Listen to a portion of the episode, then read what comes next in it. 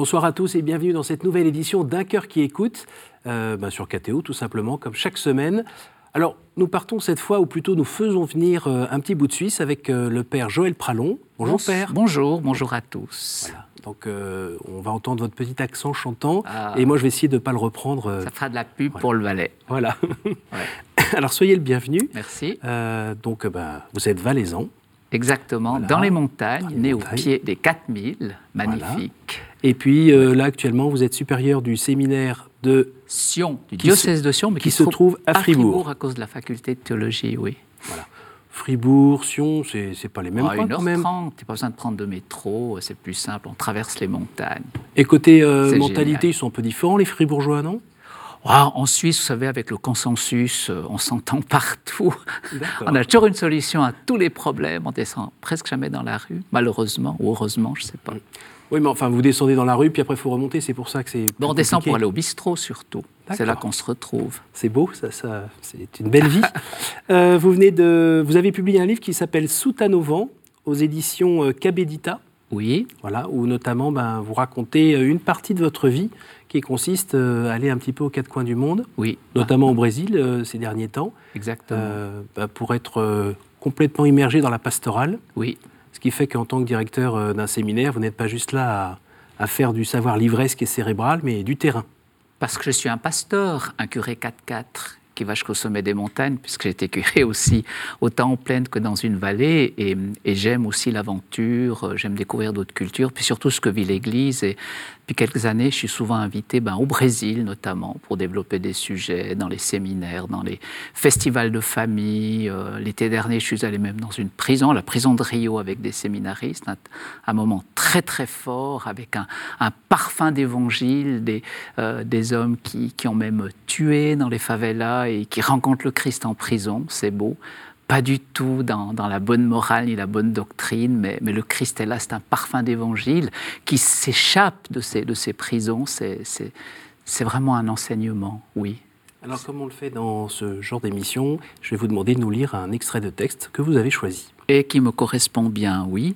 Tiré de Sagesse d'un pauvre d'Éloi Leclerc, c'est François d'Assise qui parle à Frère Léon sur l'évangélisation. Le Seigneur nous a envoyé évangéliser les hommes. Mais as-tu déjà réfléchi, Léon, ce qu'est évangéliser les hommes? Évangéliser un homme, vois-tu, c'est lui dire Toi aussi, tu es aimé de Dieu dans le Seigneur Jésus. Et pas seulement le lui dire, mais le penser réellement et pas seulement le penser, mais se comporter avec cet homme de telle manière qu'il sente et découvre qu'il y a en lui quelque chose de sauvé, quelque chose de plus grand et de plus noble de ce qu'il pensait, et qu'il s'éveille ainsi à une nouvelle conscience de soi. C'est cela, lui annoncer la bonne nouvelle. Tu ne peux le faire qu'en lui offrant ton amitié, une amitié réelle, désintéressée, sans condescendance, faite de confiance et d'estime profonde. Il faut aller vers les hommes. La tâche est délicate. Le monde des hommes est un immense champ de lutte pour la richesse et la puissance, et trop de souffrance et d'atrocité leur cachent le visage de Dieu. Il ne faut surtout pas qu'en allant vers eux, nous leur apparaissions comme une nouvelle espèce de compétiteur ou de supérieur. Nous devons être au milieu d'eux les témoins pacifiés du Tout-Puissant, des hommes sans convoitise et sans mépris, capables de devenir réellement leurs amis. C'est notre amitié qu'ils attendent, une amitié qui leur fasse sentir qu'ils sont aimés de Dieu et sauvés en Jésus-Christ. Voilà. C'est votre feuille de route? Quelque part, oui. Quelque part, oui. J'aime annoncer l'évangile, j'aime rencontrer l'humain, j'aime sentir ce parfum d'évangile dans l'humain, ce Dieu qui parle à travers de l'humain, euh, cette théologie du peuple qui, qui- qui doit être confrontée à la théologie d'Emmanuel. C'est très important que, que l'Église écoute. Pour Aussi. en parler et en parler bien, il faut à un moment peut-être avoir fait une rencontre? Eh bien oui, euh, étant déjà enfant, j'ai eu la chance d'avoir une, famille chrétienne dont la, maman m'a vraiment transmis cette foi. Et, mais je voulais déjà être prêtre à l'époque, puis soignant, infirmier. hein. mais comme je travaillais pas à l'école, ma tête était remplie, remplie de pensées, euh, de rêves, d'aventures. Enfin, j'étais un leader, un meneur d'équipe, déjà souvent pour la bagarre. Et je travaillais pas à l'école, ce qui m'a valu de refaire deux ans d'école primaire, si bien qu'à 14 ans, on a dit, mais qu'est-ce qu'on va faire de toi? Et j'ai dit, je veux être soignant, je veux soigner les malades et je veux être prêtre. Et il arrive à un moment donné qu'on tombe sur la bonne personne, c'est un, enseignant, un professeur, qui vous comprend et, qui, à un moment donné, je m'étais dit, pour lui, je vais travailler. Et j'ai travaillé pour lui, puis après pour moi. Et, j'ai pu continuer à, à, suivre pas mal d'études et à devenir soignant, infirmier en psychiatrie et prêtre, effectivement. Si on fait un petit arrêt sur image, euh, pourquoi une période aussi euh, rebelle, aussi violente? Parce que je suis encore aujourd'hui un rebelle, je pense que c'est mon caractère, il y a quelque chose en moi de l'ado qui n'est pas mort, tant mieux, parce que ça me donne de rencontrer beaucoup de, jeunes et d'ados de parlement. Mmh. J'étais à l'île de la Réunion au mois de janvier mmh. pour rencontrer des ados voilà, c'est, enfin, on est ce qu'on est. Euh, je pense que ça a été un arrêt sur image, exactement. Parfois, il y a d'autres, euh, des personnes qui allument ça chez vous, euh, la confrontation avec la violence, je sais pas moi, de ses frères et sœurs, du milieu dans lequel on est, à l'école ou autre. c'est ça qui est un petit peu semé chez vous, cette, cette rébellion? Je ne sais pas d'où elle vient, mais j'ai toujours été un peu ce rebelle, leader, euh, qui fait qu'aujourd'hui, ben, je continue de l'être, un peu, un peu critique comme ça. Mais à l'époque, vous, cassiez pour casser, vous cassiez pour casser? Plus jeune, et aujourd'hui c'est plus euh, euh, secoué pour construire autre chose? Ouais, peut-être quand on est enfant, on casse des fois pour casser. Moi j'avais énormément d'énergie à, mhm. revendre, quoi. J'étais le dernier de famille, donc je me bagarrais souvent avec mes deux grands frères, donc mhm. j'avais jamais le dessus évidemment, mais ça m'a formé les abdos, l'ado qui est en moi, et les anticorps aussi, pour mhm. me battre contre les contrariétés, les contradictions de la vie. Ça c'est sûr. Et ça m'a projeté dans le monde hospitalier. Pourquoi Ayant connu moi-même des difficultés, bah, on est conduit à aller vers les gens qui ont des difficultés. Comme mmh. aujourd'hui, je suis venu en soignant en psychiatrie. Et là, j'ai fait une expérience du vivant qui était assez extraordinaire. Euh, un patient au creux d'un lit d'hôpital, bah, quel qu'il soit dans la société, il réagit comme un enfant, il pleure comme un mmh. enfant, il, a, il a besoin d'être consolé comme un enfant. Et je me disais, mais finalement, qu'est-ce que l'homme si ce n'est que l'homme est un enfant en quête d'un plus grand, en quête de père, en quête de mère. C'est finalement cet enfant de Dieu mhm. qui cherche un sens à sa vie, un absolu. Et je m'étais dit, mais moi, je, vais aller réveiller cet enfant qui dort, cet enfant qui crie, et, qui parfois, et souvent, euh, n'a pas de réponse. Et je faisais l'expérience d'un mot que j'ai encore jamais compris aujourd'hui, parce qu'il est philosophique, de ce qu'on appelle l'âme. Il il y a ce plus dans l'homme qui finalement est apaisé que lorsque quelqu'un de plus grand lui répond et ce quelqu'un lui dit qu'il aime. On peut redonner la santé à quelqu'un, mais on ne peut pas lui donner un sens et une raison valable d'exister. Et je pense qu'on est dans une société où tout le monde est en quête d'une raison valable d'exister et souvent ne la trouve pas. Et, et moi, j'aime rejoindre cet être humain pour être le témoin de cette réponse, de cette quête de sens. Est-ce que vous, vous l'avez trouvé pour vous déjà? Moi, je l'ai trouvé, je pense. Quand ou comment bah, J'ai été très longtemps en doute, je dirais vers l'âge de 30 ans. Et là, lors d'une retraite... Ah, vous en avez à peine le double? À peu près, oui. Et, et là, j'ai vécu une expérience spirituelle forte lors d'une retraite. Et là, j'ai fait vraiment une rencontre, je dirais, qui relève d'un visage de miséricorde, parce que je pense que je m'acceptais pas très bien qui j'étais. Puis, je doutais beaucoup de mon travail euh, du fruit qu'il portait. Je me disais toujours, mais que finalement, ça portait peu de fruits.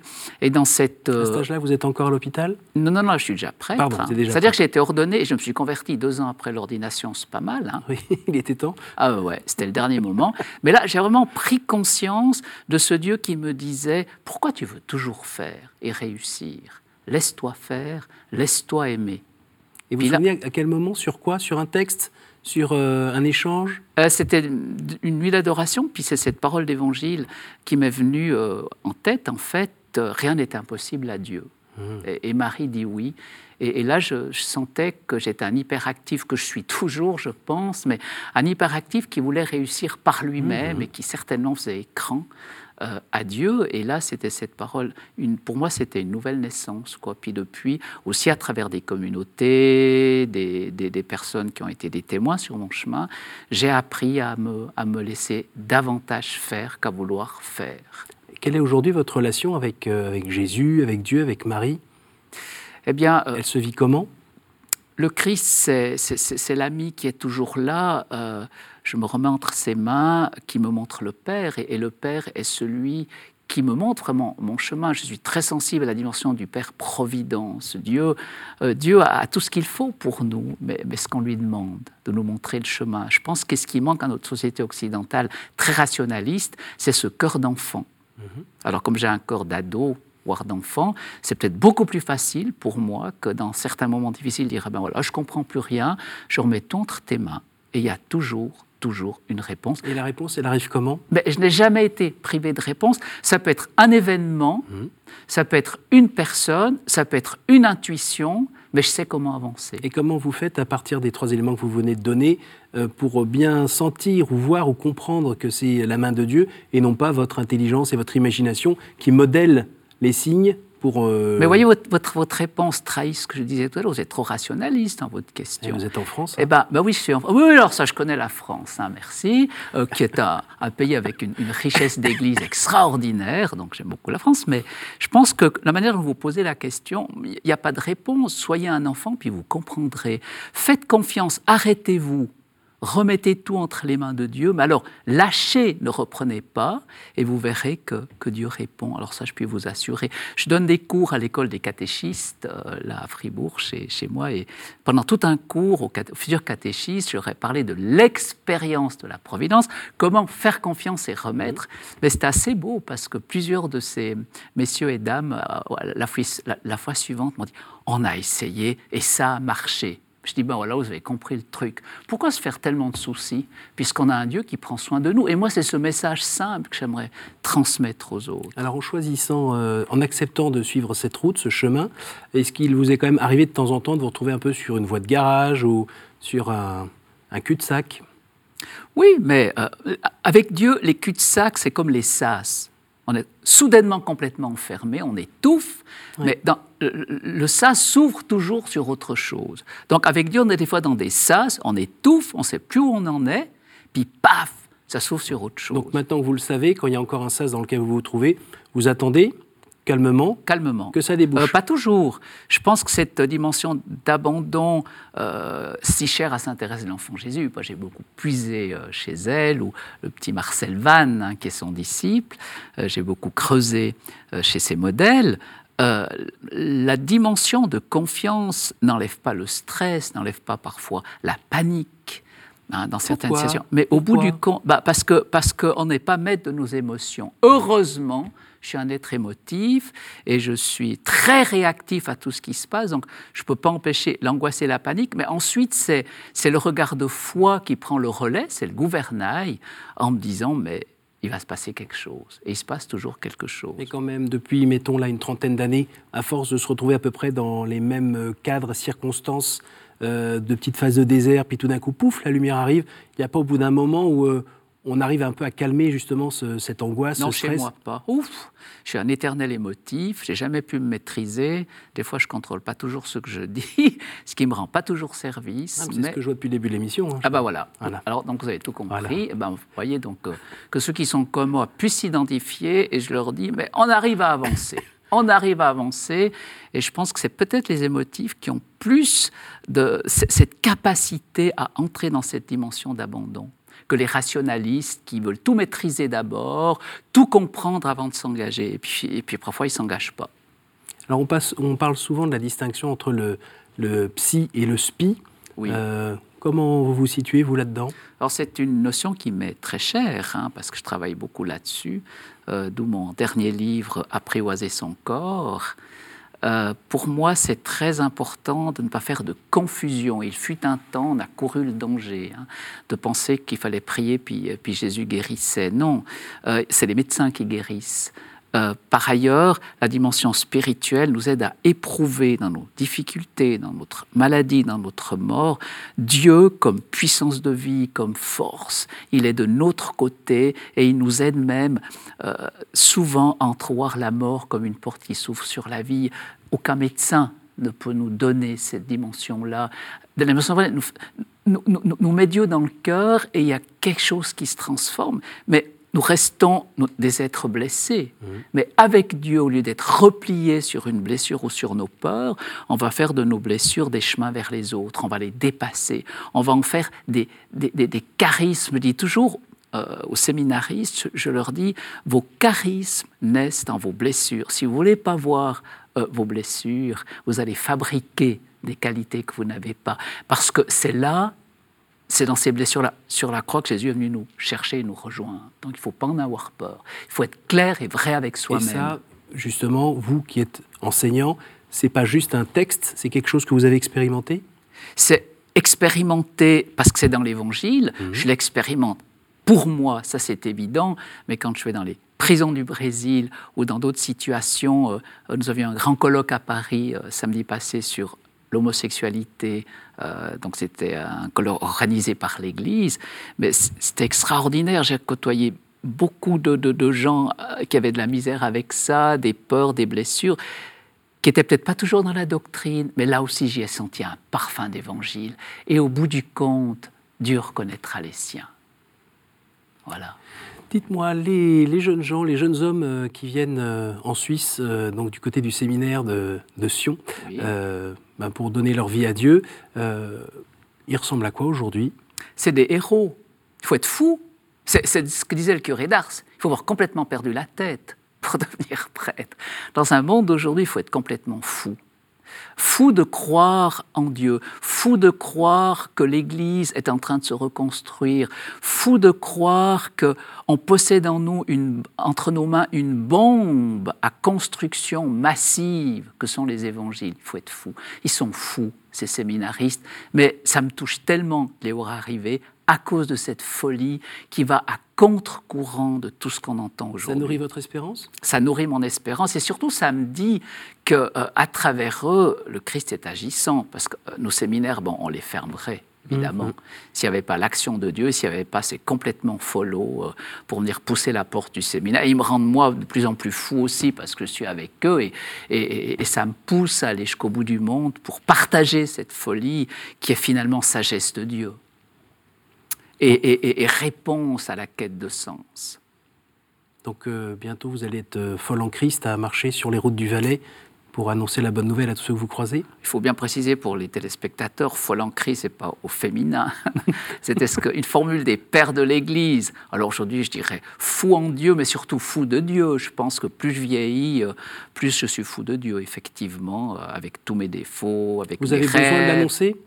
Ah, mais moi, je crève si j'annonce pas l'évangile. Euh, euh, je crois que c'est Saint Paul qui disait à peu près quelque chose comme ça. Malheur à moi si je n'annonçais pas l'évangile. Moi, je, je, je, je veux l'annoncer euh, au-delà de la doctrine. Là, je provoque un petit peu en disant ça, mais vous savez, dans l'évangile, Jésus dit à un moment donné ceux qui auront pensé à enseigner au nom, en mon nom, il leur dit à un moment donné, éloignez-vous de moi, vous qui faites le mal. Et parfois, on croit annoncer au nom du Christ et on est complètement à côté de ses pompes. Hein. Et des fois, on peut enfermer les hommes en, croyant annoncer au nom du Christ. Il faut leur annoncer l'Évangile. Et comme le petit texte de, François d'Assise, il faut les aimer c'est la clé de l'annonce. Si on les aime pas, si on vient en supérieur en leur disant voilà ce que dit l'Église, si tu n'es pas dans ce que dit l'Église, tu es complètement à côté, on les enferme et on ne les aime pas. Et, ah, et, c'est pas ça l'évangile. Comment vous faites pour annoncer l'évangile? Eh ben, Je viens de le dire. oui, mais comme ça, de, vous allez de temps en temps sur des places publiques pour euh, trouver des gens euh, qui sont là, qui attendent, qui, Je vais vers les gens, les gens viennent à moi. Ça dépend tout des circonstances. Pour vous répondre, ben, relisez les disciples d'Emmaüs. Jésus va à la rencontre. Il, ne leur dit pas, espèce d'idiot, vous avez rien compris, quoi. Mm. Hein euh, il, les accompagne, il pose les bonnes questions. C'est ça la pastorale. Quand il rencontre la, la femme samaritaine au bord du puits, il dit pas dis donc, hey, t'as eu six mecs, ma fille, assieds-toi là que je te dis euh, ce qu'il faut faire pour être heureux.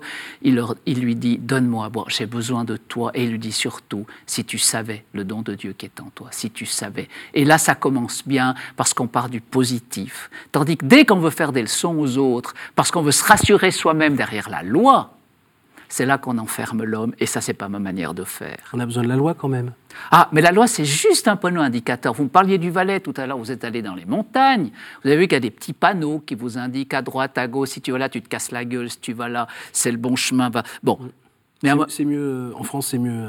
Ah, non, non, non, non, c'est mieux indiqué en Suisse. Euh, bon, bah, c'est aussi dans le. Si on va au Mont Blanc, c'est pareil. Hein. Mais voyez, donc, la doctrine de l'Église, c'est juste des petits panneaux qui indique des directions. Mais c'est l'humain, c'est l'homme qui choisit son chemin. Et parfois, il n'y a plus de panneaux parce qu'au-dessus des glaciers, on a 3000 mètres. Tu dois choisir toi-même, ton chemin et ta seule boussole, c'est l'intuition ou c'est l'Esprit Saint. Et il y a des situations humaines, il n'y a plus de doctrine. Il n'y a que l'Esprit, je cite le pape, hein. il n'y a que l'Esprit Saint qui peut te montrer le chemin qui te correspond le mieux pour arriver au sommet. C'est quoi le sommet?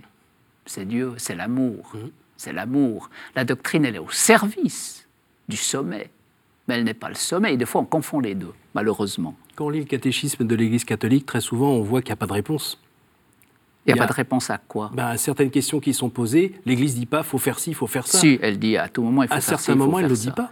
Elle dit plutôt faut éviter de faire ci, éviter de faire ça, mais elle n'a pas forcément la réponse à chaque fois. Euh, certainement, et puis heureusement, c'est là où intervient le rôle pastoral. Mhm. C'est comme dit le pape François, il a des situations où le prêtre doit prier l'Esprit Saint mhm. pour l'aider à aider la personne à trouver son chemin. Mais la clé, le choix, c'est la conscience de la personne c'est ni l'Église ni le, ni le pasteur. Et il faut être très délicat. Souvent, dans, dans, la pastorale, on est trop pressé. On voudrait donner les réponses avant que Dieu ne les donne. Mhm. Et là, des fois, bon, on peut casser des gens comme ça. Et de toute façon, qui euh, peut dire être arrivé au sommet d'un 4000 Je parle au niveau spirituel. Même pas moi. Mhm. Même pas moi. Donc, quand on a conscience que pour en ramasser d'autres sur le bord du chemin, il faut avoir été ramassé soi-même, on fait de la bonne pastorale. Autrement dit, la parabole du bon samaritain.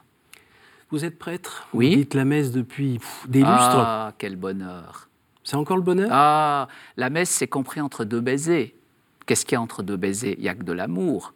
Vous avez vu, le prêtre, il baise l'autel avant et après, entre deux, il n'y a que de l'amour. Pour moi, c'est mon pain quotidien. Je ne pourrais pas m'en passer.